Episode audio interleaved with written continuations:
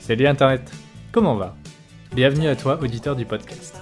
Depuis l'été 2019, je me suis lancé dans ce projet appelé Let's Talk Venture, qui mettait en lumière les aventures des backpackers, voyageurs et aventuriers aux folles histoires. Mais avec la pandémie actuelle du Covid-19 et la remise en question du voyage, de nos déplacements et de nos modes de consommation, ça me semblait assez hors contexte de continuer ce projet avec cette ligne édito initiale. Mais étant donné que faire des interviews avec des humains aux histoires rocambolesques, ça me manquait énormément, j'ai décidé pour cette série d'épisodes de me focaliser sur le fait de vivre à l'étranger. Qu'est-ce que ça fait de s'immerser dans une nouvelle culture, un nouvel environnement, de changer de mode de vie, bref, l'aventure internationale? Voici donc mon interview avec Rami, un ami d'enfance qui est parti vivre un an en Thaïlande entre 2016 et 2017. Désolé d'avance pour la moins bonne qualité de son, mais on est en confinement et on fait ce qu'on peut. Je te laisse donc mettre tes écouteurs, laisser ton téléphone dans ta poche et vaguer à tes occupations. C'est donc parti, Let's Talk Venture with Rami. Alors, Rami Bonjour Tony. Ouais, très bien, et toi? Ça va. Euh, Est-ce que tu peux te présenter s'il te plaît? Euh, Alors oui, donc je m'appelle Rami, Rami Chaït, j'ai 26 ans. Euh, voilà, c'est déjà pas mal. Euh, je travaille aujourd'hui, j'ai un diplôme d'ingénieur et donc je travaille, euh, je travaille dans l'IT. Voilà, pour une, pour une banque française. Et on se connaît. Comment on se connaît? C'est ça, alors on se connaît, euh, on se connaît, on se connaît de, de l'enfance. Euh, on a tous les deux grandi dans la même ville, donc à Marne-la-Vallée, dans, dans le 77. euh, puis bah écoute, on était au collège ensemble. Euh, puis bah voilà, on se connaît de là quoi. Euh, Ça fait un bon début. Et du coup, euh, on, avait, on avait parlé de ça, mais vraiment très très brièvement quand on s'était revu plus tard chez des potes. Mais t'es parti en Thaïlande. tout à fait, ouais, ouais j'ai eu la chance de partir en Thaïlande pour, euh, pour un peu plus d'un an, pour y passer un diplôme. Donc en fait, euh, j'ai un master thaïlandais euh, de computer science. Voilà. En fait, c'est- très drôle la- l'appellation du truc. J'ai un diplôme thaïlandais. Et en général, tu vois, c'est. tu t'attends pas à prononcer le truc comme ça. Tu j'ai passé, j'ai fait un échange en Thaïlande et tout. Mais là, dire j'ai un diplôme, mais made in Thaï- Thaïlande, c'est. Ah bah, mais je suis parti pour un diplôme, c'est tout à fait ça. C'est, euh, donc j'ai mon titre d'ingénieur français, donc j'ai un diplôme d'ingénieur français, et Ouais. j'ai un master euh, thaïlandais. D'accord, ok. Et, euh, et ça, c'était quand? Et ça, c'était en 2016, si je dis pas de bêtises, entre 2015 Ouais. et 2016. D'accord, donc tu y es resté un an. Euh, C'est ça. Ouais. C'était comment? Écoute, c'était super, c'était super. hein, C'est... Alors c'est c'est assez large, il faut déjà... Alors pourquoi la Thaïlande? On peut se poser la question, bah... Bon, je vais rentrer là-dedans, je vais prendre quelques minutes, ça ne te dérange pas. Euh, donc en gros, euh, voilà, je- j'ai j'ai toujours apprécié l'Asie, on va dire. Bon, j'ai découvert ça avec, comme la plupart de, de, de mes amis avec les mangas. Voilà, ça passait à la télé, Dragon Ball Z, et trucs comme ça. Je me suis passionné pour le Japon. Après, bah, je me suis passionné pour un peu le reste. J'ai découvert aussi la Corée via les films. Euh, puis après, bon, bah, je suis entré en école d'ingé. Et, euh, et j'ai eu la chance de faire un premier stage en Chine. Donc j'ai fait un stage de deux mois en Chine. Et là, je me suis dit, non, mais en fait, c'est super. C'est L'Asie, c'est un monde complètement à part. Euh, bon, j'avais eu l'occasion de voyager, mais j'ai plutôt voyagé en Europe jusqu'à présent. Et le fait de partir comme ça en Asie, je me ouais, c'est- ça change complètement. C'est une nouvelle culture, c'est une nouvelle façon de penser, c'est une nouvelle façon de vivre. J'ai jamais vécu ça. J'ai envie d'en voir plus. Donc, il s'avère que quand tu es en troisième année d'école d'ingénieur, en fait, on te demande de faire un stage ou un échange à l'étranger. Donc, généralement, c'est sur une période de six mois. C'est souvent un semestre. Et moi, je me suis dit, bah, pourquoi pas plutôt même transformer ça et partir pour faire un, double diplôme. Donc, avoir un diplôme euh, en Asie. Euh, puis la question s'est posée, en fait, donc bah, j'étais dans une école d'ingénieur et j'avais des partenariats, et j'avais des partenariats avec pas tous les pays, pas toutes les universités, comme tu t'en doutes. Il y avait qu'une petite poignée en Asie, je crois qu'il y avait cinq, cinq partenariats qui proposaient ce- cet échange-là, ce diplôme. Et donc bah, j'ai regardé tout simplement les cursus. C'est pas du tout les pays ou la ville qui m'a attiré. J'ai d'abord regardé les cursus parce que je me suis quand même dit bon, si j'y vais, ça veut dire que je vais quand même devoir bosser un peu. Il faut que ce soit quelque chose qui me, plaise un, minimum. Et donc bah, en Thaïlande, ils proposaient un cursus de euh, Computer Science and Information Management. Donc c'est euh, ingénieur en, en informatique, mais avec une dominante sur tout ce qui est traitement de la donnée. Et ça, ça m'intéressait. C'était quelque chose qui me plaisait. Donc je me suis dit, bah, allez, pourquoi pas On va partir en Thaïlande. Et puis bah voilà, ça s'est décidé comme ça. Alors j'avais jamais été en Thaïlande, hein, je connaissais pas du tout la Thaïlande. On m'avait très peu parlé de la Thaïlande, alors bien évidemment j'avais j'ai vu tous les reportages qui est sur Arte, les trucs comme ça, les, plages paradisiaques et autres, et je me suis dit, bah, tu sais quoi, ça- on va bien voir ce que ça va donner. Puis bah voilà, je suis parti en Thaïlande. Euh, et effectivement, bah, j'ai pas été déçu. alors, euh, bon, alors déjà, avant le départ, euh, il fallait déjà annoncer ça à mes parents. C'est un peu compliqué, vous voyez. Comme sur votre mère, vous lui dites Bon, salut maman, je vais partir une année en Thaïlande, à la prochaine. Euh, elle n'était pas trop trop rassurée. Alors, heureusement, j'étais déjà parti en Chine, j'avais déjà fait un petit stage là-bas de, de deux mois. Donc, euh, bon, elle avait vu que ça s'était plutôt bien passé, donc du coup, elle n'était pas trop trop inquiète. N'empêche que partir un an comme ça, à nouveau dans un pays où elle, euh, voilà, elle n'a pas eu l'occasion de voyager en Asie et autres, elle ne se sentait pas rassurée. Euh, du coup, le compromis qu'on a pu trouver, c'est quoi? C'est qu'en fait, on est parti en Thaïlande avant le début de mes études. Donc, on est parti passer des vacances en Thaïlande. Et là où mes parents sont rentrés, moi je suis resté sur place parce que bah, du coup, mon année universitaire commençait. Donc, ça, c'était un, le, compromis, compromis. C'était un moyen de rassurer ma mère et ça a très bien fonctionné. Elle était agréablement surpris par la Thaïlande. Elle, elle s'est sentie rassurée, euh, en sécurité. Alors, c'est vrai, hein, je me souviens quand je lui ai dit, elle était partie chercher sur Google, Thaïlande, elle avait regardé les trucs, elle me disait, mais attends, il y a- c'est pas, il y a une monarchie là-bas, c'est pas les militaires au pouvoir, qu'est-ce qui va t'arriver, machin. Donc ouais, elle était un peu en panique, et, euh, et franchement, ça, ça lui a fait du bien de, de découvrir le pays avec moi. Euh, ça l'a rassuré, alors euh, ils sont restés quoi? Ils sont restés euh, deux semaines, je crois, en Thaïlande? Ouais. Et euh, ouais, non, ça, ça a grandement rassuré mes parents, moi ça m'a grandement aidé, ça m'a aussi donné un peu plus confiance. Parce que du coup, bah voilà, j'ai pas direct commencé avec les cours à l'université, non, j'avais eu le temps de un peu, voilà, me profiter du. Alors c'est complètement différent, vous allez voir que la vie euh, universitaire et la vie touristique, c'est- pas la même chose, même si parfois on arrive à concilier les deux. Euh, donc ouais, au début c'était euh, c'était vraiment touriste à fond, donc on a fait un petit tour de la Thaïlande, on arrivait à Bangkok. euh, alors, sur la Thaïlande à proprement parler, ce qu'il faut savoir, c'est que c'est un pays qui est, assez grand. Bon, pas, je parle pas de la Russie, mais bon, il est quand même il est assez large et puis surtout il a une grande latitude entre le nord et le sud. Tu as beaucoup de climats différents, tu as beaucoup de paysages différents, tu as beaucoup de régions qui sont complètement différentes. T'as le nord, c'est plutôt montagneux, t'as des jungles un peu humides, tropicales, c'est assez impressionnant, c'est voilà, c'est toute une ambiance particulière. T'as le centre de la Thaïlande et notamment Bangkok, la capitale, qui là n'a rien à voir avec le reste de la Thaïlande. Bangkok, c'est une mégalopole complètement folle. C'est un, monde à part. C'est, je sais pas c'est combien de millions d'habitants, mais c'est impressionnant quand tu vas. Euh, à côté Paris, c'est que dalle quoi. Enfin, Ouais. j'étais choqué quoi. Euh, et après, t'as le sud, t'as le sud de la Thaïlande qui est là, bah, là aussi complètement différent. Là, c'est plutôt des plages, euh, des, du sable, euh, des îles paradisiaques, beaucoup d'îles. hein. Il y a pas mal d'îles. alors, c'est pas les Philippines, c'est pas l'Indonésie, mais ça en ça en est très proche, c'est dans le même coin. Et voilà, et ça, c'est vraiment c'est des environnements complètement différents euh, qui, font, plaisir à voir, à découvrir, parce qu'en fait, bah, on, voilà, on, peut choisir un peu là où on va, on peut choisir le paysage sans quitter le pays. On a toute un- une multitude d'expériences qui s'ouvrent à nous. Donc voilà, donc ça c'était la première étape, c'était une petite découverte du pays. euh, voilà, alors euh, d'abord avec mes parents, puis après seul. On s'est séparés un moment où ils sont partis, ils sont restés dans le sud. Moi j'ai décidé de faire tout le nord pour découvrir ça, donc ça aussi c'était très très très drôle. Et après bah, venait le temps de la séparation, donc eux sont rentrés en France, et puis bah, moi je suis resté pour débuter mon cursus universitaire. D'accord. Euh, alors, l'université en Thaïlande, bah, c'est aussi très sympa. Alors, il faut savoir que c'était pas une université thaïlandaise. C'était pas une université où les cours étaient en thaïlandais, c'était ce qu'on appelait l'Asian Institute of Technology, donc AIT, tout simplement euh, l'Institut de technologie asiatique. Quoi.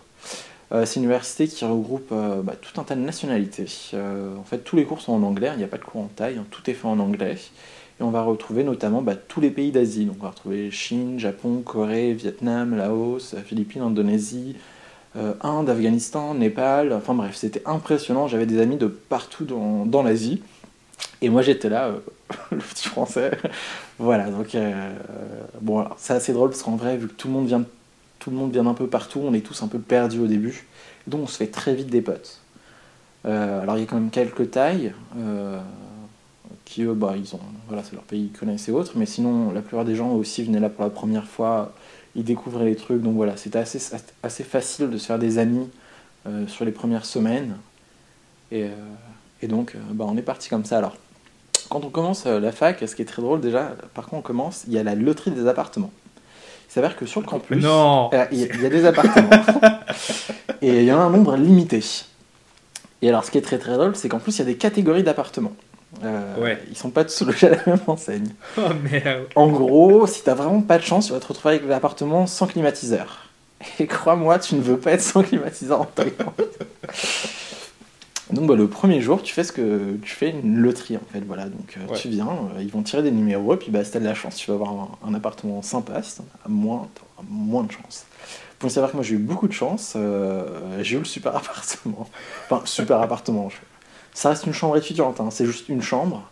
Euh, c'est dans des appartements, en fait, c'est deux chambres, une cuisine. La cuisine est partagée, donc on est avec un autre étudiant. Euh, cuisine, salle de bain partagée, puis on a chacun notre chambre. Euh, point important, il n'y avait pas l'eau chaude. donc là, c'était Ouais. voilà, premier, premier point auquel je m'attendais pas trop, bah, il n'y avait pas d'eau chaude. Alors en fait, bah, l'eau chaude, ça existe, hein, il y, en a, il y, en a, il y en a en Thaïlande, on trouve, mais c'est pas obligatoire. En fait, il fait déjà très très chaud. Et l'eau qui sort dans la douche, elle est déjà assez tiède. Et du coup, bah voilà, eux, ils ont appris euh, sur le campus. C'était, euh, c'était voilà, on faisait tout avec de l'eau tiède.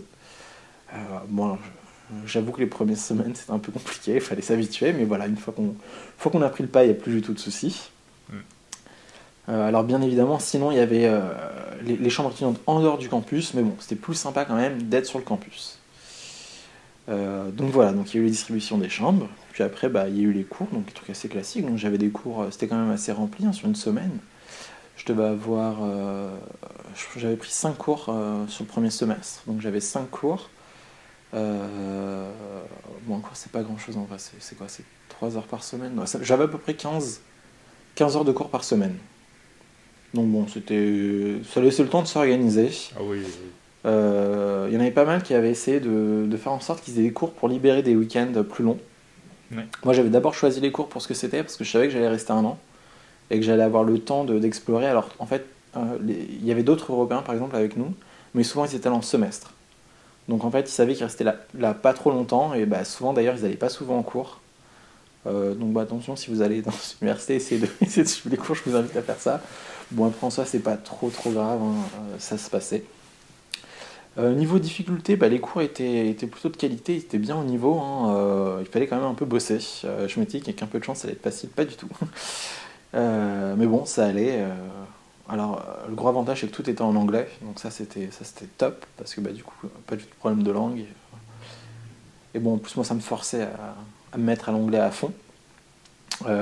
L'inconvénient, c'est que du coup, bah, je parlais pas trop thaï. Alors j'ai- je me suis inscrit à des cours de taille en, en- quand je suis arrivé, euh, c'était très drôle, j'ai fait euh, une petite formation taille, euh, c'était quoi, une vingtaine d'heures. euh, j'ai pas appris grand chose, mais voilà, je, je sais me présenter, puis c'est tout. voilà, ça s'arrête là. Mais bon, c'était. poser la question si jamais il y avait des cours euh, qui étaient disponibles de taille en fait tout du long de l'année. Mais Non, en fait, non, ils font un module apprendre le taille, Ouais. et euh, après tu peux passer en cours de thaïlandais, en vrai module. euh, le module apprendre le taille, c'est plutôt un truc formation chez lycée 20 heures, ça- ils ont fait ça très rapidement. En, en mode un peu intensif, découverte du truc. Et après, tu pouvais choisir euh, apprendre, le- apprendre le taille, comme un vrai module. Mais bon, après, euh, après généralement, tu as, des trucs- enfin, t'as des trucs plus intéressants. En gros, euh, moi, j'y allais plutôt pour les modules en mode data science, data mining, les conneries comme ça. Donc, Ouais. j'ai plutôt choisi ça. Puis j'avais pris le truc, bien évidemment, apprendre les basiques du taille, on va dire. Ça a bien servi. Et donc, bah, voilà, bah, donc l'année s'est très bien passée. Hein. J'ai pas eu de, de soucis majeurs. euh, euh, alors ce qui est très drôle, c'est que je, connaissais pas du tout les calendriers de vacances, donc le temps une petite surprise d'apprendre que le week-end, bah voilà, j'étais en vacances pour deux semaines. Ah bon? Voilà, donc c'était voilà. Alors ils l'ont peut-être distribué au début, c'est peut-être moi qui n'ai pas fait gaffe, mais du coup voilà, c'était tout un Ah bon, là on est en vacances, c'est fini là Euh, Donc ça c'était assez drôle, et puis bah du coup, vu que j'étais sur place, que j'avais un pied à terre comme on dit, euh, j'ai pas en profité pour pas mal voyager en Thaïlande. Donc j'ai pas mal découvert la Thaïlande, et ça aussi c'était euh, euh, incroyable. Quoi. Euh, alors je sais pas, je sais pas sur quoi je, je peux me lancer. Vas-y, vais suis ton flow là, clairement. ça marche. Je te laisse en Ok, roue ok. libre. Ok, ok. Euh, eh ben, écoutez, je vais commencer par vous parler des, des Thaïlandais. Euh, on va passer aussi pas mal de temps là-dessus. Euh, bah, les Thaïlandais, ils sont extrêmement sympas. J'ai pas mal d'anecdotes sur euh, tous les services qu'ils ont pu nous rendre et autres. Euh, moi, j'en parlerai plus tard, je pense. Euh, je vais plutôt parler des, des points qu'il faut, sur lesquels il faut faire attention quand vous allez en Thaïlande et quand vous parlez avec les Thaïlandais. Attends, j'ai une question avant. Vas-y, Euh, ton université était où? Elle était dans la banlieue de Bangkok. Euh, ouais, ça aussi, c'est ultra intéressant. Donc, on est, c'était AIT. Alors, c'est une université donc, du coup d'ingénieurs qui s'est spécialisée dans tout ce qui est gestion, euh, gestion des eaux et euh, c'est plutôt agricole et eau. C'est en gros agroalimentaire et autres. Ouais. Et donc, en fait, on est à un campus en- dans la périphérie de Bangkok, euh, au milieu de la jungle. Donc, il y a la grande ville universitaire de Thammasat, qui est la, une des plus anciennes universités de Thaïlande, ça doit être la première ou la deuxième université de Thaïlande avec Chiukorn, je crois. Bon, t'as Thammasat qui est la, la grande université thaïlandaise, et juste à côté, t'as IIT, et donc les deux sont en bordure de Bangkok. Ce qui fait qu'on n'est pas loin du tout de Bangkok, mais on n'est pas non plus dans le centre-ville euh, complètement euh, voilà, sous les buildings et, et autres. Ouais. Alors, pour donner un ordre d'idée, on était à peu près 25 minutes de Bangkok en, en minivan, euh, parce qu'on faisait tout en minivan. Euh, Il y a des taxis, il y a des trains, euh, mais le moyen le plus pratique pour se déplacer en Thaïlande, c'est le minivan. Il n'y a pas photo. Enfin, si vous y allez, je vous conseille ça. C'est le miniman que, qui était à vous ou que vous louiez ou Euh, non, non, qui partait en fait. En fait, c'est comme un bus. Euh, faut le voir comme un bus.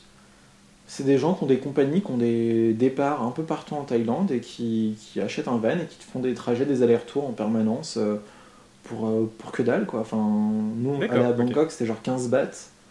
15 bahts, C'est en, c'est c'est 20 c'est en gros, c'est un taxi, mais dans le format d'un minivan, c'est ça? Ouais, en fait, il part pas. En fait, t'es pas tout seul. En fait, tu, tu montes dans le minivan, il part pas tant qu'il est pas complet. Ah, ok. Euh, bon, en vrai, c'est pas totalement ça. Il part quand je pense qu'il rentre dans ses frais. Donc, généralement, euh, je sais pas quoi, t'as une, une douzaine de places. Il part quand il y en a au moins 8 dans ces Ouais. trucs-là. Donc, c'est pas toi qui choisis l'heure du départ. Euh, mais voilà, euh, généralement, c'est c'est ce qu'il y a le plus économique et le plus rapide. Puis bah, après, bah, l'avantage c'est que c'est pas un bus, parce que les bus ils font des détours, ils prennent pas l'autoroute, c'est un peu galère, ils font plein d'arrêts et autres. Euh, Il y avait le train dans l'université, mais c'est un vieux vieux train. Euh, je parlerai aussi un peu des chemins de fer après. C'est pas, c'est pas le bon plan. si un jour vous allez en Thaïlande, alors il y, y a, y a plusieurs classes de train, euh, un peu comme en France. hein. La première classe c'est super, c'est impressionnant, mais ça coûte un peu cher. Et les autres classes sont beaucoup moins chères. hein. C'est ce qui est le plus économique le train.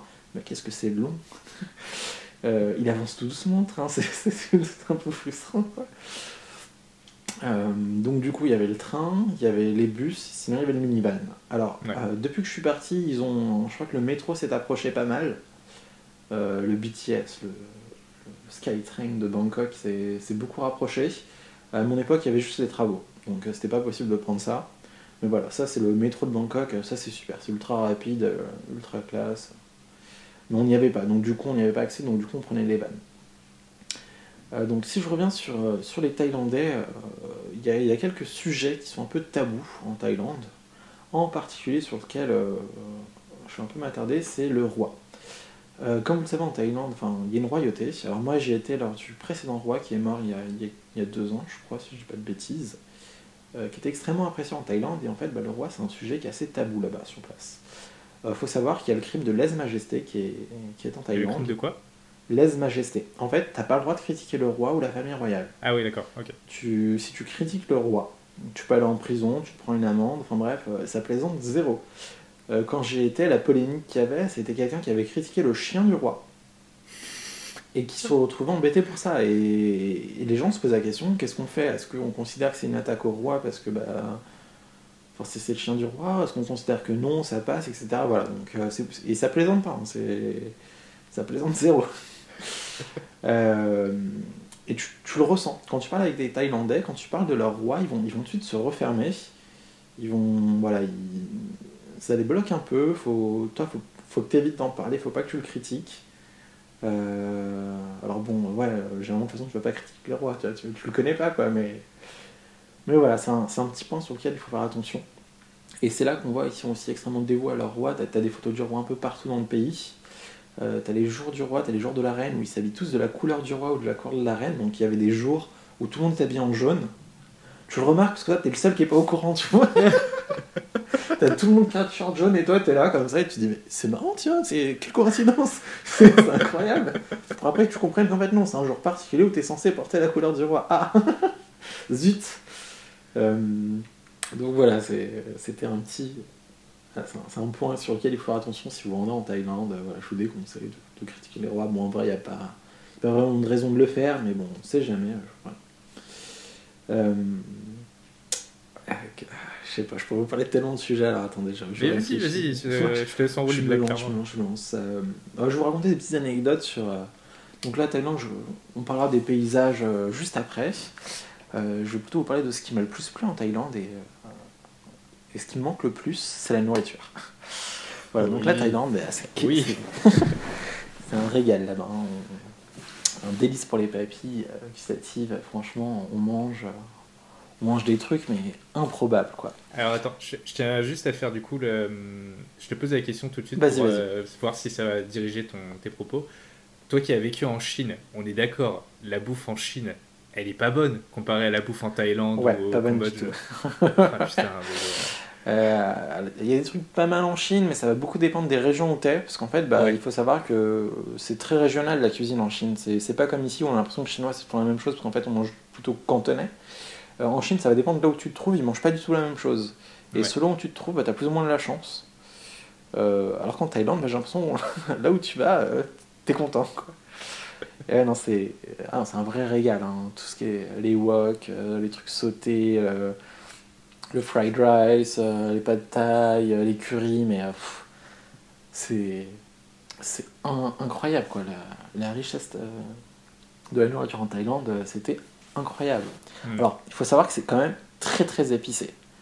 Euh, la Thaïlande, ça fait partie des pays qui mangent le, plus épicé. T'as as, l'Inde, le Mexique qui mangent pas mal épicé, mais la Thaïlande, ils se, ils se font plaisir. Euh, et j'ai pas mal d'anecdotes comme ça. Alors, je l'ai appris à mes dépens, bien évidemment, mais du coup, ils mangent très très épicé. Euh, et donc, je me souviens.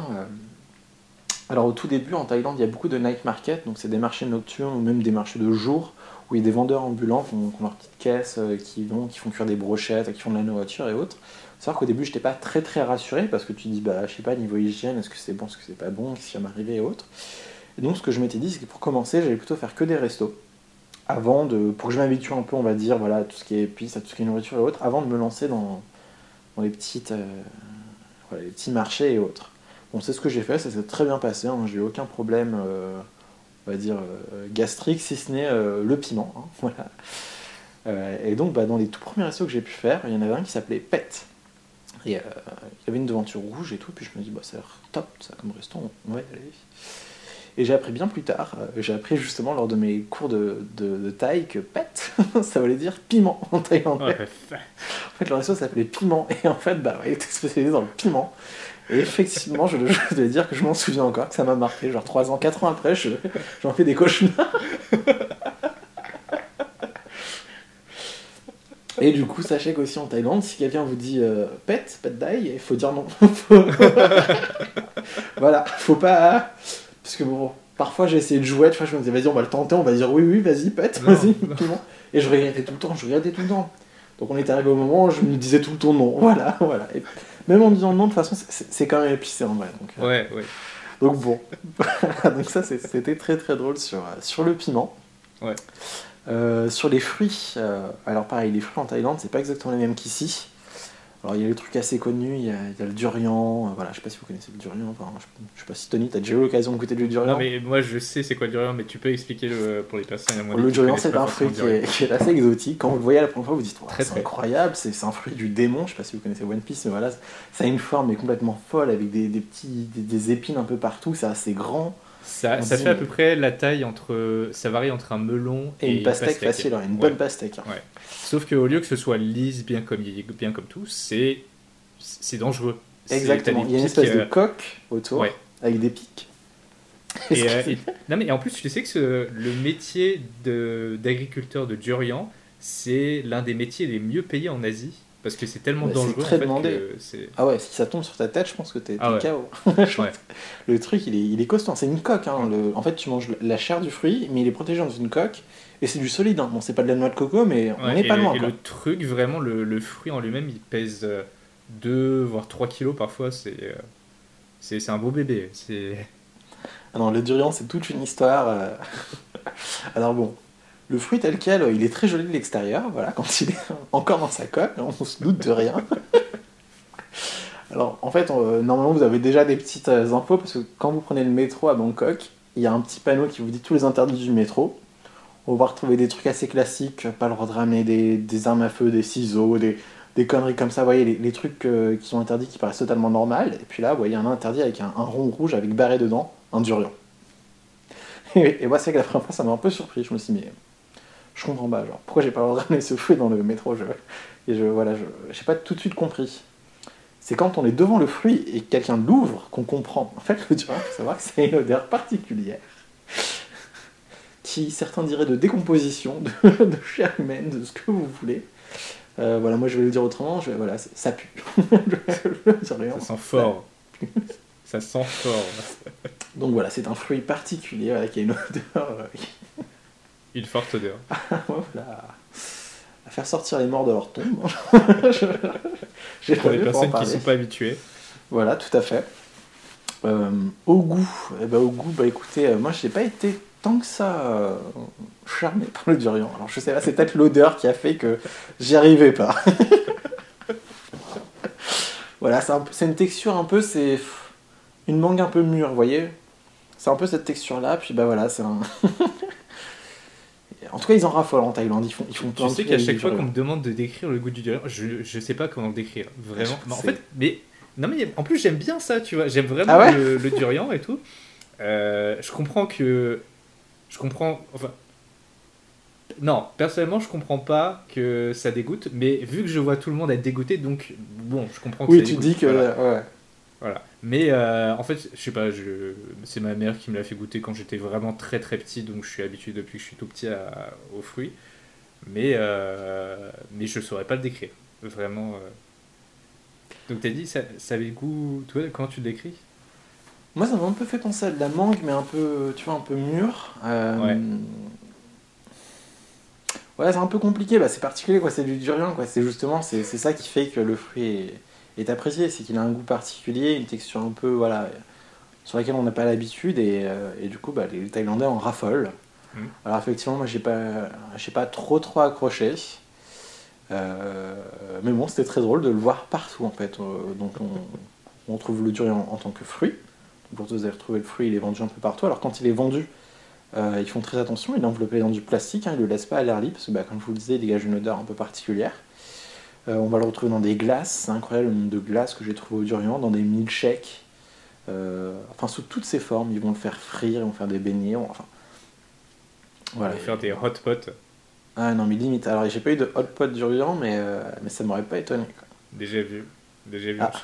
Ah bah c'est une Des, saveur. des cas, gâteaux ouais, aussi. qui- Des, Ouais, des gâteaux d'anniversaire. Ouais. Ça, ça m'étonne pas du tout.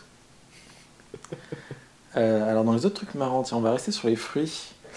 Euh, donc, comme je vous le disais, en Thaïlande, vous trouvez pas mal de petits stands, euh, voilà, des, euh, des gens qui viennent, qui ont une espèce de, roulotte et qui vendent, euh, leurs produits, un peu comme les marchands de glace ici chez nous, mais là-bas, c'est pas, pas que des glaces. Et dans l'université, il y avait un vendeur de fruits. Alors, un vendeur de pommes. Donc je, dis pommes avec des guillemets en fait. Je vous explique, ils vendaient des, fruits déjà coupés, en forme comme des quartiers de pommes, euh, verts, vert dehors, euh, blanc acidulé à l'intérieur. Et effectivement, ça avait le croquant de la pomme, c'est- acidulé comme une pomme. Ils vendaient ça avec une petite sauce. euh, c'était très drôle. La sauce c'était du piment et du sucre. Euh, Donc je trouvais ça assez drôle en fait. Là-bas, euh, ce fruit, il mange ça avec du piment et du sucre. Et donc bah, voilà, il- c'est coupé dans un petit sachet avec la petite sauce. Et bah, du coup, moi les matins, j'aimais bien aller me prendre voilà, quelques petites pommes déjà coupées que je mangeais. Alors comme je vous l'ai dit, je dis pommes avec des guillemets parce qu'en fait, bah voilà, j'ai appris que c'était pas des pommes. j'ai appris qu'en fait, ce que je mangeais, c'était des mangues. Ah oui, Alors, oui. on peut se dire comment t'as pu confondre une mangue avec une pomme? Bah, Il s'avère qu'en Thaïlande, les mangues, c'est pas. Alors, il y a les mangues comme chez nous, vous voyez, les, les mangues qui sont vertes, rouges et à l'intérieur c'est jaune. Là-bas, en fait, c'est des mangues qui sont. Alors, je sais pas si elles sont pas mûres, je, je sais pas pourquoi, mais elles sont vertes. Elles sont- Elles sont pas encore mûres. Ouais, elles sont Elles pas encore mûres. Très jeunes. ouais. Et en fait, elles sont, elles sont croquantes, vous voyez, elles sont. Mm. C'est comme une pomme granny. C'est pour moi, c'était une pomme granny. C'est le goût que j'avais, quoi. Et voilà, bah, du coup, j'ai appris ça. euh, je me suis senti bête. Pendant un mois, je pensais que j'ai mangé des pommes. Pas du tout, j'étais à la mangue. Donc voilà, c'est. Du coup, je vous le conseille. hein, si, si jamais vous Ouais. voyez un stand qui ressemble à ça, vous pouvez faire. Parce que vous allez voir, vous avez l'impression de manger des pommes, mais en fait, pas Mais du tout. c'est- des Il y- avait des vendeurs qui faisaient une espèce de truc très très bizarre en Asie. C'est ils faisaient pousser. Je crois que c'était des pommes, mais je suis pas sûr. C'était peut-être des, des prunes ou des poires. Et en fait, euh, quand le fruit il commençait à se développer dans l'arbre, ils piégeaient ça dans une espèce de moule. Voilà, pour, pour donner que- une forme. Ouais, mais c'était tellement chelou. C'est, il donnait ça une forme de, de visage de bébé qui, qui faisait Ah, peur. c'est un peu gore euh, ça. Ah ouais, non, mais c'était horrible. C'est, tu voyais ça dans, dans les supermarchés et tout, tu disais, mais qu'est-ce que c'est que cette abomination Ouais. Enfin voilà, c'est, leurs espèces de machin marketing en Chine, mais vraiment, c'est, ça faisait plus peur qu'autre chose. Et... Euh, voilà. Et ils faisaient Donc- ça un peu avec tout, en fait, ils faisaient ça avec des pommes, ils faisaient ça avec des melons. Ouais, bah, c'est un peu comme au Japon, ils font des moments carrés quoi. Ouais, c'est ça, c'est ça. Mais en Chine, pareil. C'est les, les lobbies des fruitiers là-bas. Ouais. Mais oui, les, Donc, les ouais. pommes et les mangues. Euh...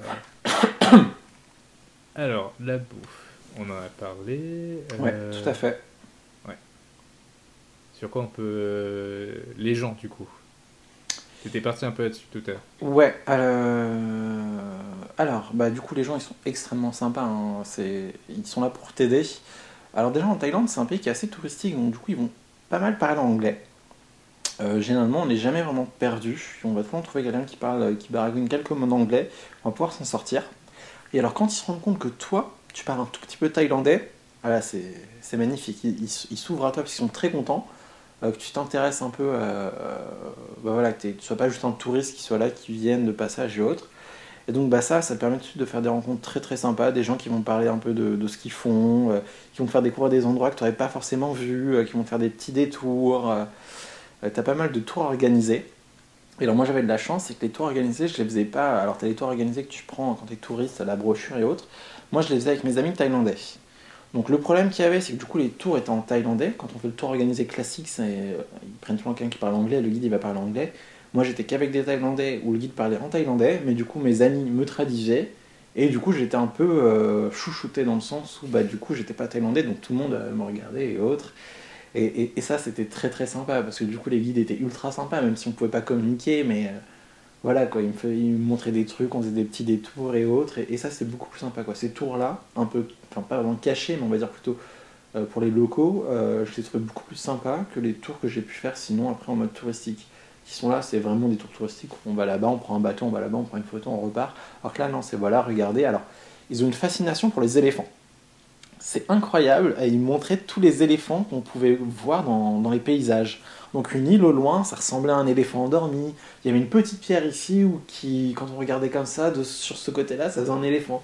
Et ça, c'était mais incroyable quoi. C'est le nombre d'éléphants que j'ai pu voir en Thaïlande. Alors des vrais éléphants bien évidemment, mais plutôt on va dire voilà des, des éléphants, alors des statues d'éléphants aussi, mais des des, des- comment dire des, des pierres, des, des amas de roc euh, dans la nature en forme d'éléphant.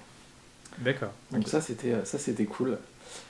Euh, En faisant, alors, en faisant aussi la- l'amalgame et pour prévenir les gens que je sais pas si toi les éléphants que tu voyais c'était des éléphants qui étaient en refuge euh, bien traités mais si vous êtes en Asie faites quand même gaffe euh, évitez maintenant de comment on dit de soutenir le tourisme euh, d'éléphants où on te propose de faire un tour sur un dos Ouais, d'éléphant tout à fait. Alors, j'ai Vraiment, fait le ça, deux éléphants. Il faut éviter de faire ça, bien évidemment. Ouais. Les éléphants sont ultra maltraités.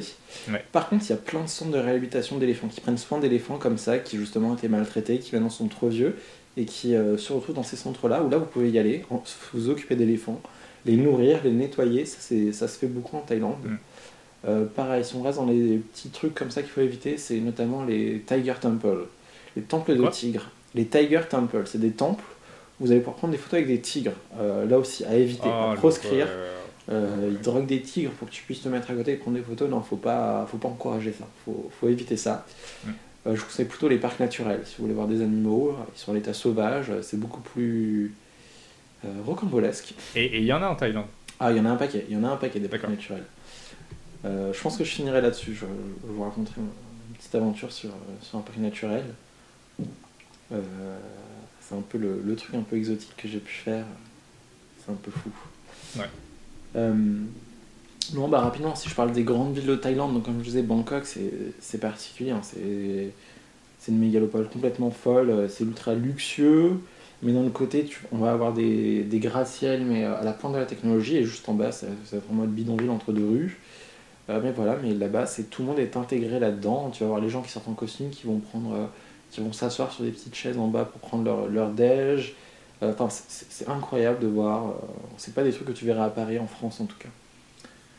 Euh, donc ouais, Bangkok, c'est très très sympa. Je vous conseille Chiang Mai, dans le nord, euh, qui est la seconde ville de Thaïlande. Une ville qui est remplie de temples. Je crois qu'il y a une concentration de temples complètement folle. La ville n'est pas très très grande, mais je sais pas, voilà, tous les 10 mètres, il y y a un temple. Euh, très très sympa, l'ambiance est complètement différente, c'est entouré de montagnes, c'est très bien pour faire des treks si vous êtes fan de ça. Vous allez trouver votre plaisir là-bas, il fait beaucoup moins chaud, il fait un peu plus humide, on est vraiment dans la. Là c'est vraiment la jungle tropicale et autres, euh, se balader entre les lianes, et, etc. À trouver des temples perdus au milieu de nulle part, euh, c'est un peu incroyable, ça c'était vraiment très très sympa. Sinon bien évidemment il y a le sud, Phuket, Krabi, Koh Lanta. Alors Koh Lanta, attention, hein, c'est pas c'est pas comme à la télé, hein, c'est habité Koh Lanta. Euh, Koh Lanta, c'est une presqu'île, c'est c'est un territoire qui est assez grand. Euh, il faut savoir que donc le nord de Koh Lanta, c'est habité. Il y a, des- il y a tout un village. Alors c'est pas un on va retrouver des gratte-ciel ou des trucs comme ça. Il n'y a pas de McDonald's, des trucs comme ça, mais vous voyez, c'est quand même il y, a, toute une activité et autres. À l'inverse, tout le sud de Koh Lanta, c'est un parc naturel protégé. Donc voilà, donc je sais pas où se passe l'émission Koh Lanta. hein. Il change souvent, hein, mais je pense que la La, première. la- la toute première, voilà, la toute Je première pense édition, c'était, euh, voilà. Et, euh, et on s'amuse bien. Dans, dans le parc naturel, vous pouvez vous balader, vous pouvez euh, louer un canoë, puis vous balader dans la mangrove. Ça, c'est très très drôle. Alors, moi, je me suis perdu dans la mangrove et je me suis retrouvé dérivé dans l'océan. Je sais pas que j'ai un peu. En fait, voilà, il s'avère que, bon, euh, donc Koh Lanta, c'est une presqu'île, donc il y a l'océan qui, est juste là, et donc quand vous suivez la rivière, bah, elle jette dans l'océan, et puis bah, si vous faites pas attention, vous être emporté par le courant, et, et du coup, faut ramer. Alors bon, en soi, c'était plus fatigant qu'autre chose, parce que bah, du coup, voilà, vous prenez deux secondes, vous arrivez à l'océan, vous voyez que c'est magnifique, vous sortez votre appareil photo, vous prenez deux trois photos, et là, euh, vous vous rendez compte que bam, bah, vous avez pris 50 mètres dans les dents et que vous êtes éloigné de la côte, quoi. Et donc, il va falloir ramener pour, pour revenir. Donc euh, voilà, c'était une petite frayeur, mais bon, ça s'est bien passé, on s'en soucie à part. euh, voilà, il a fallu juste deux trois coups de rame, mais on s'en est sorti.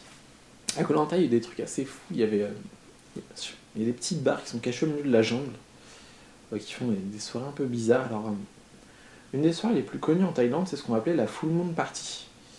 Euh, J'ai pas eu l'occasion de m'y rendre, euh, mais ça c'est fou. Alors, je sais pas si je vous le conseille ou pas, parce qu'en fait on me dit souvent que c'est rempli de touristes en fait, et que finalement c'est essentiellement des Australiens, euh, parce que l'Australie est très proche, qui vont venir ici, et, que c'est un peu perdu de son charme initial. Il n'en reste pas moins que ça, ça- si vous êtes accro et que vous aimez beaucoup les soirées, normalement vous allez quand même vous amuser lors des Full Moon Parties. Mais moi j'ai eu l'occasion de faire une Black Moon Party à Koh Lanta. Qu'est-ce qu'une Black Moon Party? Bah, C'est l'inverse. C'est pas quand on à la pleine lune, c'est quand on a presque pas de lune, quand elle est la plus petite possible. Donc ils avaient organisé ça dans un bar au milieu de la jungle. Alors mais c'était mais complètement fou quoi. Il y avait, des danseurs de feu. euh, il y avait, il y avait, pas beaucoup de monde parce que bah, c'est vrai que c'est un peu perdu. Euh, puis, puis euh, il y avait des dégustations de trucs complètement mais étranges. Euh, j'ai pu voir, alors j'ai pu voir de la cervelle de singe. C'était un peu étrange, j'ai pas essayé. Euh, il y avait du, du sang de serpent. euh, Attends, est-ce que c'était présenté comme dans le film Indiana Jones 2 où vraiment t'avais la tête Non, c'était dégueu, c'était dans un Tupperware. En... Genre, c'est le pire truc que tu peux imaginer. Genre, le gars, quand il nous a dit Monkey Brain, on était là, ouais, non, ça tu, ça, tu dégages ça. Dans un Tupperware. C'est pas, faut pas imaginer un cerveau dans un truc de formol, dans un truc en verlan, dans que dalle, que dalle. C'est une espèce de mixture bizarre qui est trempée dans je sais pas quoi, dans un vieux Tupperware. voilà, quand je vous dis que c'est un peu. c'est exotique, c'est exotique. Mais ça, du coup, il, il, il donne ça en tant que dessert ou en tant que plat? Euh, C'était plutôt en temps apéritif, on va dire. C'est plutôt au milieu de la nuit. Enfin, je, je veux dire apéritif.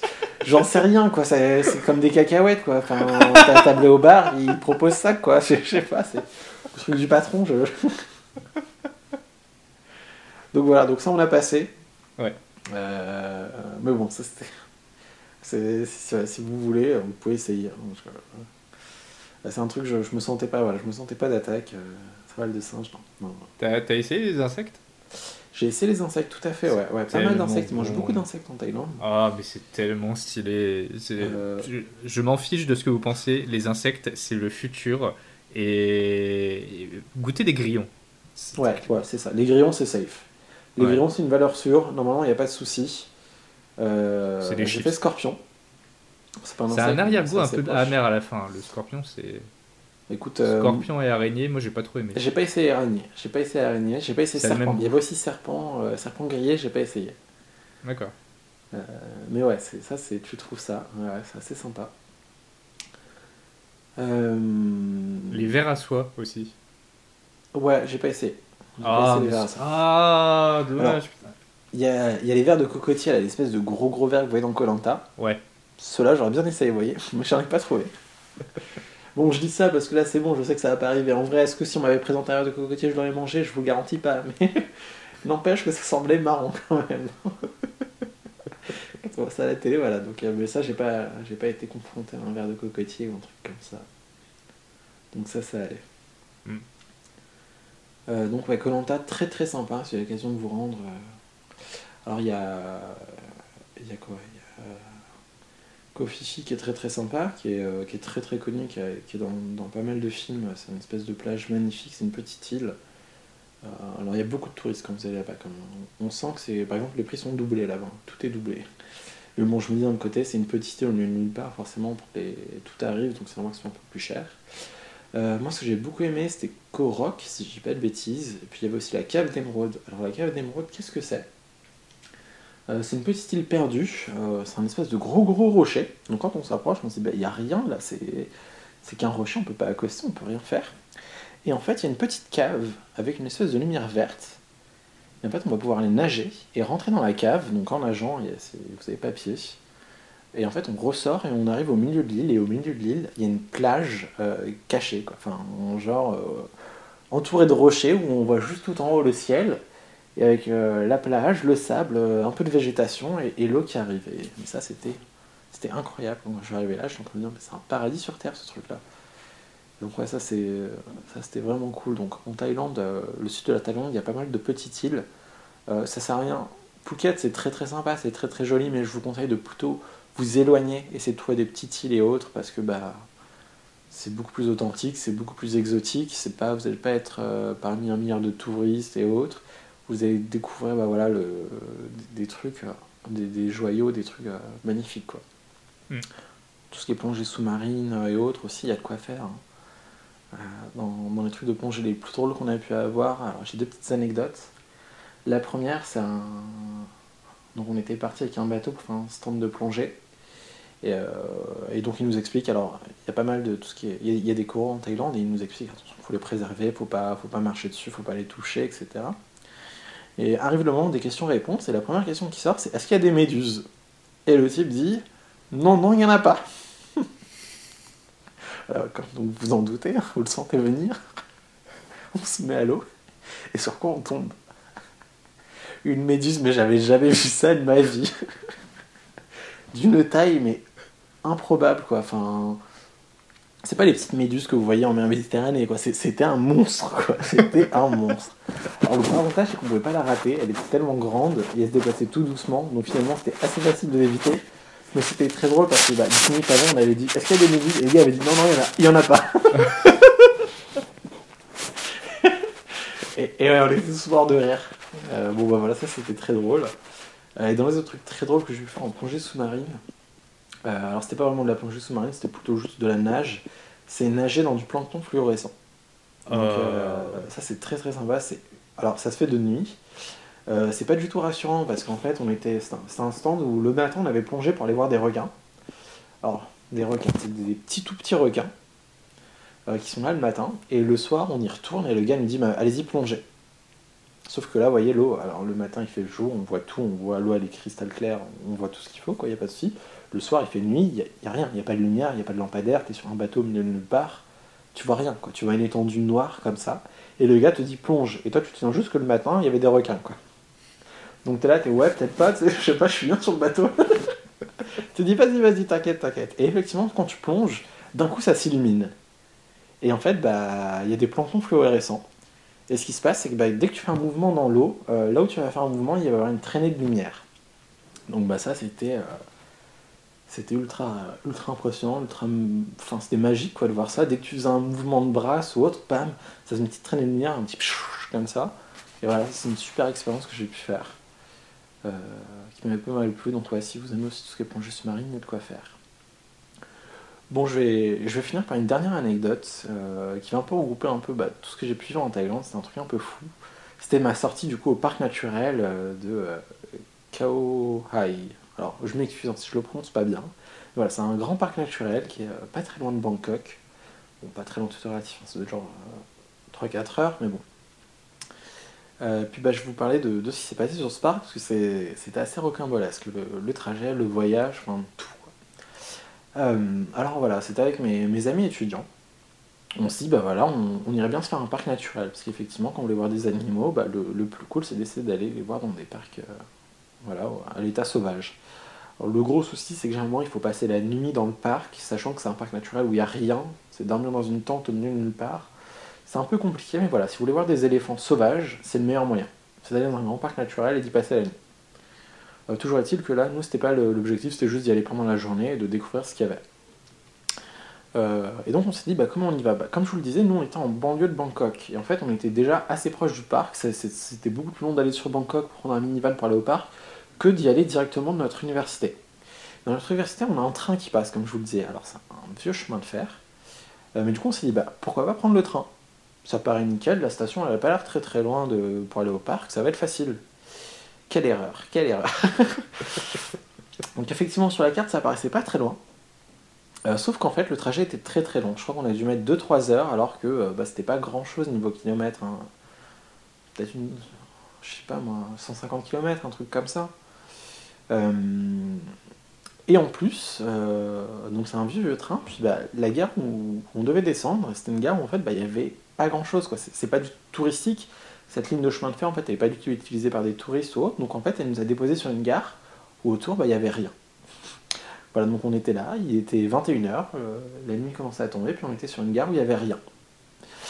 Euh, alors on avait pris un hôtel qui était pas loin du parc, mais du coup l'hôtel était encore loin parce que euh, bah, il était vraiment proche du parc. La gare elle n'est pas exactement dans le parc, hein, c'est un parc naturel, donc la gare elle est quand même pas mal éloignée. Et donc on se retrouve là, au milieu d'une gare. Euh, autour, il n'y a absolument rien. Il est 21h, il fait nuit, il n'y a plus d'autre train qui va passer. Et on est là en train de dire, bon, ben voilà, qu'est-ce qu'on fait? Et on a eu de la chance, euh, on a trouvé un couple de, de Thaïs, des personnes âgées qui parlaient pas du tout anglais, mais qui nous ont vus et qui ont compris qu'on n'était pas bien. et qui nous ont dit, bah, asseyez-vous là, attendez, on, va essayer de faire quelque chose. Donc on ne pouvait pas communiquer avec eux. Mais en fait, ils sont partis, ils ont appelé quelqu'un ils ont appelé une personne thaï qui parle anglais. Donc du coup, nous, on a pu parler à la personne pour l'expliquer, bah voilà, euh, on est venu de cette université, on cherche à rejoindre au parc naturel, on a pris un hôtel à l'entrée du parc, euh, mais du coup, on pensait que la gare était plus proche, on ne pensait pas que c'était euh, comme ça, qu'est-ce qu'on peut faire? Il a fait, bah attendez, je vais appeler l'hôtel, je vais voir ce qu'ils peuvent faire. Donc ils ont appelé l'hôtel, et l'hôtel a une, voiture nous chercher. Donc on était en mode bah, très très sympa, donc on a remercié bien évidemment le couple euh, qui, nous a aidés parce que franchement, ils auraient très bien pu ne, rien faire. Enfin, on les connaissait ni David ni d'Adam. Hein. Enfin, donc ça, j'ai beaucoup beaucoup apprécié. De même, l'hôtel, sans aucun souci, ils ont envoyé une voiture nous chercher. On, enfin, on n'a rien eu à payer ou à dépenser. Donc là aussi, je trouve ça très très sympa. Ils étaient pas obligés de faire ça. Hein. Moi, je m'attendais à payer un taxi ou une connerie comme ça. Non, pas du tout. Ils ont envoyé quelqu'un nous chercher. Alors, la petite euh, subtilité, c'est qu'en fait, ils ont envoyé un pick-up nous chercher et qu'on s'est retrouvé à l'arrière du pick-up. Là aussi, hein, c'est un peu particulier. C'est très drôle. Alors, il faut savoir qu'au tout début, on s'est assis voilà, sur le bord du pick-up, vous voyez, euh, dans la, sur, la remorque quoi, surélevée. Et quand il a commencé à accélérer, on s'est vite euh, blotti à l'intérieur en mode ouais, on va arrêter de faire les débiles. Euh, mais bon, ça c'était très très drôle. Et donc, on, a, on est arrivé à l'hôtel. Et du coup, le lendemain, on a pu découvrir ce fameux parc. Alors, ce parc naturel, c'est un truc immense. Hein. Le truc, il est vraiment il est gigantesque. Il y a très peu de chemins euh, fléchés, balisés. Y a, euh, généralement, bah, tu vas, tu, te débrouilles. Et normalement, c'est obligatoire d'avoir un guide. Sauf que voilà, voilà, voilà. Nous, on était des étudiants, on était fous, on, l'âge fou, vous voyez, on se disait, mais un guide, on n'a pas besoin de ça. Nous, on avait une carte, une boussole, on est parti. Let's go. quelle erreur, quelle erreur. Alors, première erreur, donc euh, bah, on part comme ça le matin. Thaïlande, il fait très très chaud, on est tous en short, hein, bien évidemment. Euh, et, donc on marche dans le parc, et, puis là on croise un, groupe, alors avec un guide, et il y a tout le groupe derrière. Et on voit qu'ils ont tous des espèces de chaussettes un peu étranges. Mais c'est pas des chaussettes, tu, vois, tu sens que ça a été rajouté après. Espèce de tissu bizarre au niveau de leurs jambes. On se dit, mais qu'est-ce que c'est que ça, quoi? Qu'est-ce que c'est que ce truc? Puis bon, on fait pas attention, on se dit, bon, j'en sais rien. Tant pis. On continue à marcher, on continue, voilà, on suit un, cours d'eau. Et là, à un moment, j'entends Rami, il y a quelque chose sur ta jambe. Je regarde. Ah bah, il y avait des sangsues dans le parc. Et en fait, les chaussettes, elles servaient à ça, elles servaient à se protéger des sangsues. Donc voilà, donc j'ai eu l'agréable surprise de découvrir une sangsue remonter le long de ma jambe tout doucement, planter sa tête et pop se mettre en position. Voilà, donc ça c'est le genre de moment où tu te dis pas, de pas paniquer, ne pas paniquer, ne pas hurler, ne pas crier.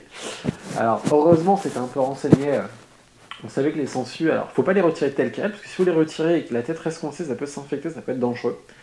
Euh, il y a plusieurs solutions. Soit vous la laissez, vous la laissez prendre le sang et puis elle va se détacher toute seule, elle va tomber, et puis voilà, vous avez perdu un peu de sang.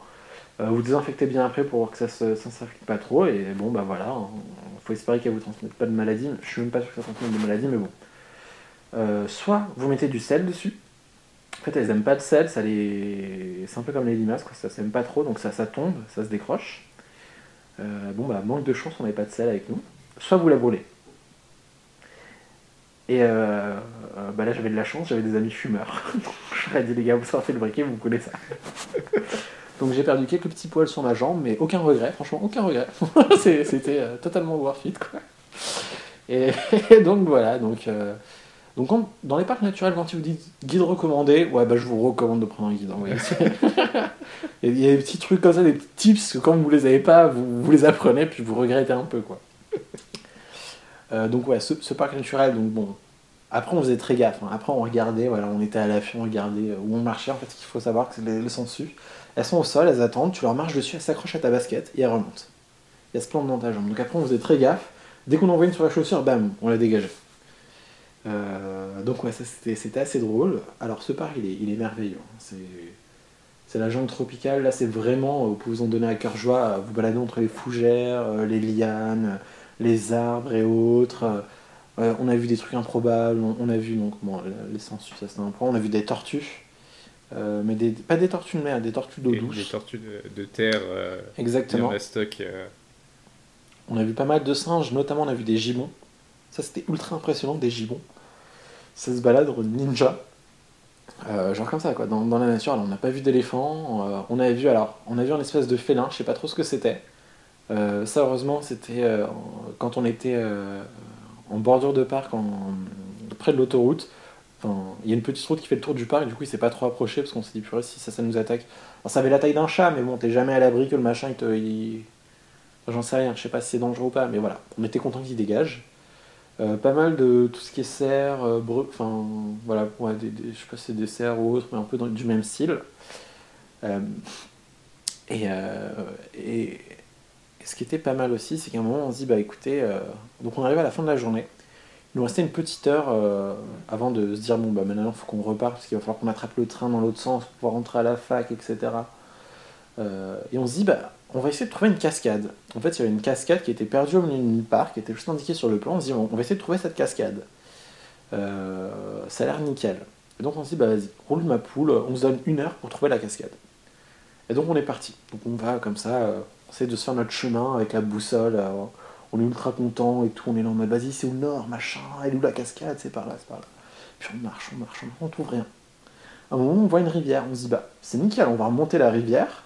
On va tomber sur la cascade un moment. C'est logique, c'est logique. C'est un cours d'eau, la cascade, machin, c'est parfait. On avance, on avance, on avance. Et, euh, là, qu'est-ce qu'on voit? Sur le bord de la rivière, on voit un panneau qui est complètement rouillé, à moitié tombé, tu vois, un peu de mousse dessus, etc. T'as écrit quelque chose en thaïlandais, t'as quelque chose en anglais en dessous.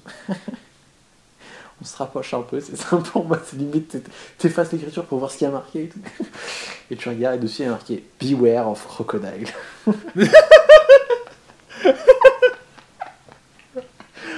on a mis un petit temps d'attente, tu vois, avec mes potes, on s'est regardé, on a fait qu'est-ce qu'on fait? On fait demi-tour en cours? Moi, on fait demi-tour en cours, ouais. on a fait demi-tour tout, on s'est mis à courir, on s'est mis à crier, tu vois en disant ça va faire peur au, crocodile ou, ou quel que soit le truc, puis ça devrait aller bon. Et donc voilà comment on a terminé ce- cette journée dans le parc. Et je dois dire que bah, c'était une des journées, sans doute la journée la plus marquante que j'ai eue en Thaïlande, parce qu'on est passé par toutes les émotions. T'as eu, euh, bon, eu les sangsues, t'as eu après les animaux sauvages, la beauté des paysages, etc. Et après, t'as eu ce petit moment où on était là en mode aventurier à l'arche de la cascade pour finir en mode il y a des crocodiles, cours et hurle, cours, cours Et voilà, et ça c'était mais, euh, mais exceptionnel. Quoi. Donc voilà, c'était ma petite anecdote euh, sur ce parc naturel. Ça marche. Euh, j'ai deux dernières questions. Tu me les as déjà racontées, ces histoires, mais j'ai- j'aimerais bien que tu me les racontes à nouveau. C'est par rapport à, au, au- Comment bien prononcer ce, ce truc-là? Au changement de sexe, là-bas. Ouh. Alors, effectivement, donc en Thaïlande, euh, ouais, alors les personnes transgenres c'est, sont beaucoup plus intégrées que chez nous. Euh, alors, il y a plusieurs histoires que je vais raconter là-dessus. Euh, enfin, non, il y en a surtout une qui, est- qui m'a enfin, qui touché, qui, qui me touche directement, puis après, c'est plutôt la société thaïlandaise. Donc, en fait, là-bas, une personne transgenre, bah, vous allez en croiser euh, aussi, enfin, un peu partout. Et je sais pas du tout stigmatisé un peu comme dans d'autres pays ou autres, c'est-à-dire bah, la, caissière du, la caissière par exemple de, de la supérette de la fac, c'est une personne transgenre. Euh, je sais pas, moi la pharmacienne aussi. euh, Il y en a vraiment, enfin c'est un truc extrêmement classique. Alors il y a les, d'un côté c'est très bien parce que du coup les personnes sont intégrées, il n'y a, pas de souci de discrimination ou autre. D'un autre côté, tu as, la partie un peu moins, moins jolie de la Thaïlande. Ça, j'en ai pas trop parlé, mais c'est la partie, on va dire, euh, tourisme sexuel. Il faut savoir que ça existe en Thaïlande. Bon, ça existe dans plein d'autres pays, mais bon, en Thaïlande, c'est aussi le cas. Euh, et donc, bah, malheureusement, souvent, elles il y a aussi pas mal de, sujets là-dessus. Euh, mais ce dont je vais vous partager avec vous, c'est plutôt une histoire assez drôle.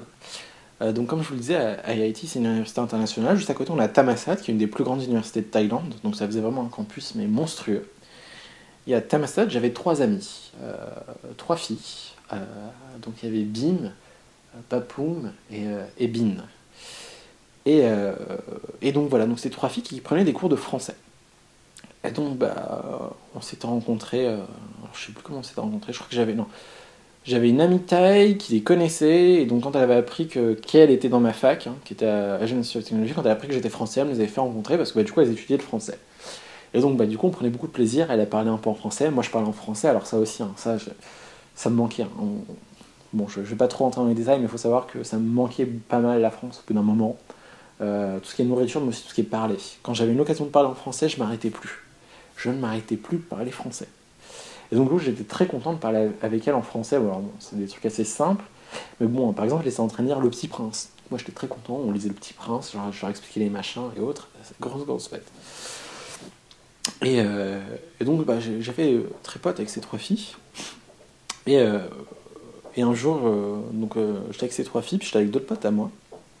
Puis on, on se baladait. Puis là, j'ai un de mes potes qui me dit Mais dis-moi, cette fille-là, c'est pas un garçon? Et là, je, je me pose, je regarde et puis je fais. Mais oui. Mais oui, comment j'ai pas pu voir ça? Comment j'ai pas pu voir ça? Et donc, effectivement, bah, parmi ces trois filles, il y avait une, une Ladyboy.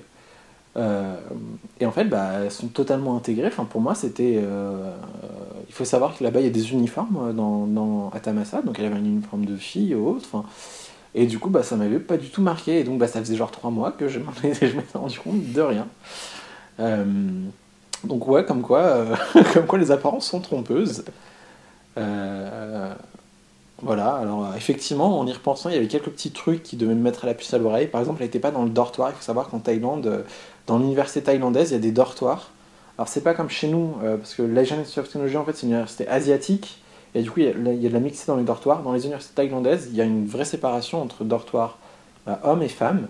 Et elle, du coup, elle était à l'extérieur de l'université. D'accord. Ça m'avait pas marqué en fait, mais c'est vrai qu'en y repensant, les deux autres allaient au dortoir, bah, euh, femme quoi, et elle, elle allait dans son appart à l'extérieur de l'université. Et je m'étais pas posé la question, mais pourquoi elle est à l'extérieur de l'université? Et donc bah voilà, c'est pour vous dire qu'en fait, bah ouais, les, apparences peuvent être trompeuses. Euh, que, enfin, en fait, ouais, c'est difficile de faire la différence. Euh, Alors on dit souvent de regarder la pomme d'Adam, moi je, je vous avoue que je suis pas très très habile hein, pour faire attention à ce, ce truc-là, mais voilà, ce qui paraît c'est une valeur sûre. Euh, et donc bah voilà, c'était c'était une petite, euh, petite anecdote sur, euh, sur ce sujet-là. Et on rappelle que c'est une très bonne chose que du coup, c'est des personnes qui ont envie de, de changer de sexe ou pour Tout à fait. être à nouveau euh, eux-mêmes.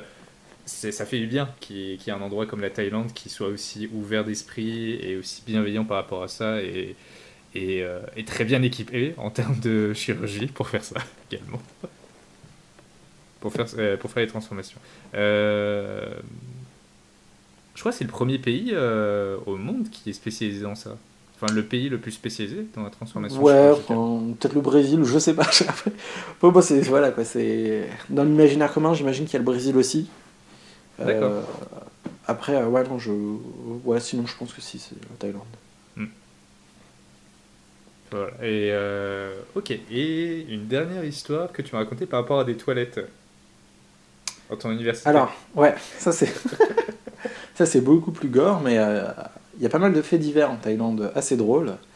Euh, donc vous avez parlé au tout début, je parlais du, chien du roi qui avait fait toute la polémique, et, euh, là dans l'université il y avait un fait divers des plus étranges.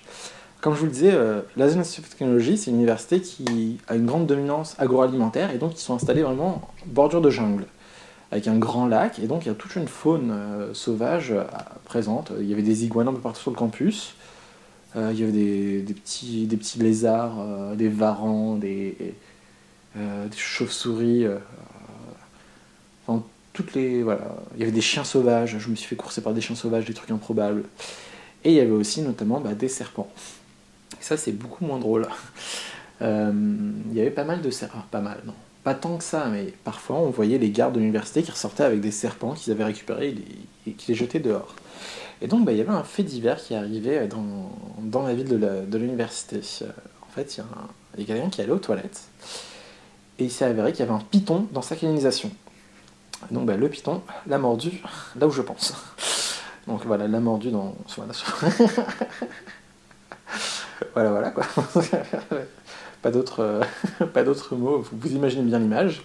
Alors cette personne a fait preuve d'un courage sans borne, puisqu'en fait, bon bah du coup il a été surpris, hein. je vous laisse imaginer, vous allez aux toilettes, sans pression, puis là-bas un python qui vous mord. Il a attrapé la tête du python, et en fait il l'a décapité. Il a décapité le python. Alors il y a les pompiers qui sont venus, qui l'ont sorti et autres. Euh, je sais pas si. Voilà, je, crois qu'il a eu quelques petites séquelles, je sais pas si c'est totalement remis de cet accident. Mais voilà, ça m'a un peu traumatisé dans le sens où après je n'osais plus trop aller aux toilettes, vous voyez. J'ai mis les lumières, je regardais, je, je tirais deux trois fois la chasse histoire d'être sûr. Euh, tout ça pour dire que ouais, les serpents sont assez présents dans le pays, alors pas partout, hein, mais plutôt dans les petits villages ou autres, et que ça se faufile dans la canalisation, et que ce genre d'histoire, bah, ça peut arriver. Quoi. Donc, euh, ça c'était un peu trash. C'est une bonne manière de conclure le- Ah ouais, non, Est-ce voilà. que tu est-ce que tu vas ajouter un dernier mot pour finir l'interview? Non, bah, je vous invite à y aller, hein. je vous invite à, à- jetez-vous dans le grand bain. ça- franchement, euh, bon, vous allez, il y a pas mal d'a priori qu'on a sur la Thaïlande, on attend pas mal de trucs, faut y aller, faut découvrir, faut se faire sa propre expérience. Euh, tout ce que je vous ai dit, c'est mon expérience, donc je suis pas totalement objectif, mais moi j'essaie de l'être le plus. Mais euh, pour moi, c'était que du bonheur, et voilà, et j'ai qu'une envie, c'est d'y retourner. quoi. Sans forcément rester dans les circuits touristiques et tout classiques. euh. Ouais, tout à fait. Faut Ouais. pas hésiter à découvrir par vous-même. euh, voilà. Merci beaucoup, Rami. Bah, y a pas de quoi. Merci. Salut. Ciao, Tony. Bye. Un grand merci à Rami d'avoir accepté de me laisser enregistrer cet épisode. Et surtout, merci à vous d'avoir écouté cet épisode jusqu'au bout. Vous pouvez retrouver d'autres épisodes de Let's Talk Venture sur YouTube, Apple Podcast, Deezer, Spotify, PodCloud, les archives d'internet et vos applis de podcast dédiés. Vous pouvez m'aider à faire grandir ce podcast en y mettant une note et un commentaire sur iTunes ou YouTube, mais surtout en partageant le podcast et en en parlant autour de vous. Je compte sur vous. On se retrouve très vite pour de nouvelles aventures.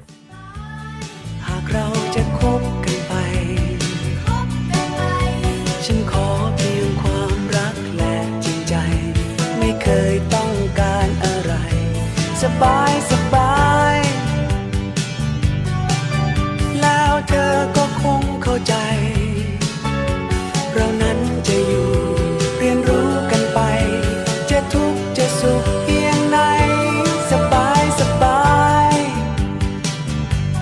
แม้วันใดที่ใจเธอเปลี่ยน ไม่เห็นจะแปลกเมื่อรู้จะปาว่าคิดจะจากฉันไป ก็คงเข้าใจ ว่าเธอต้องไป ก็คงเสียใจและคงเสียดาย แต่ก็ยังสบาย หากเธอจะทิ้งกันไป เพราะฉันเป็นคนไม่ฝืนใจใคร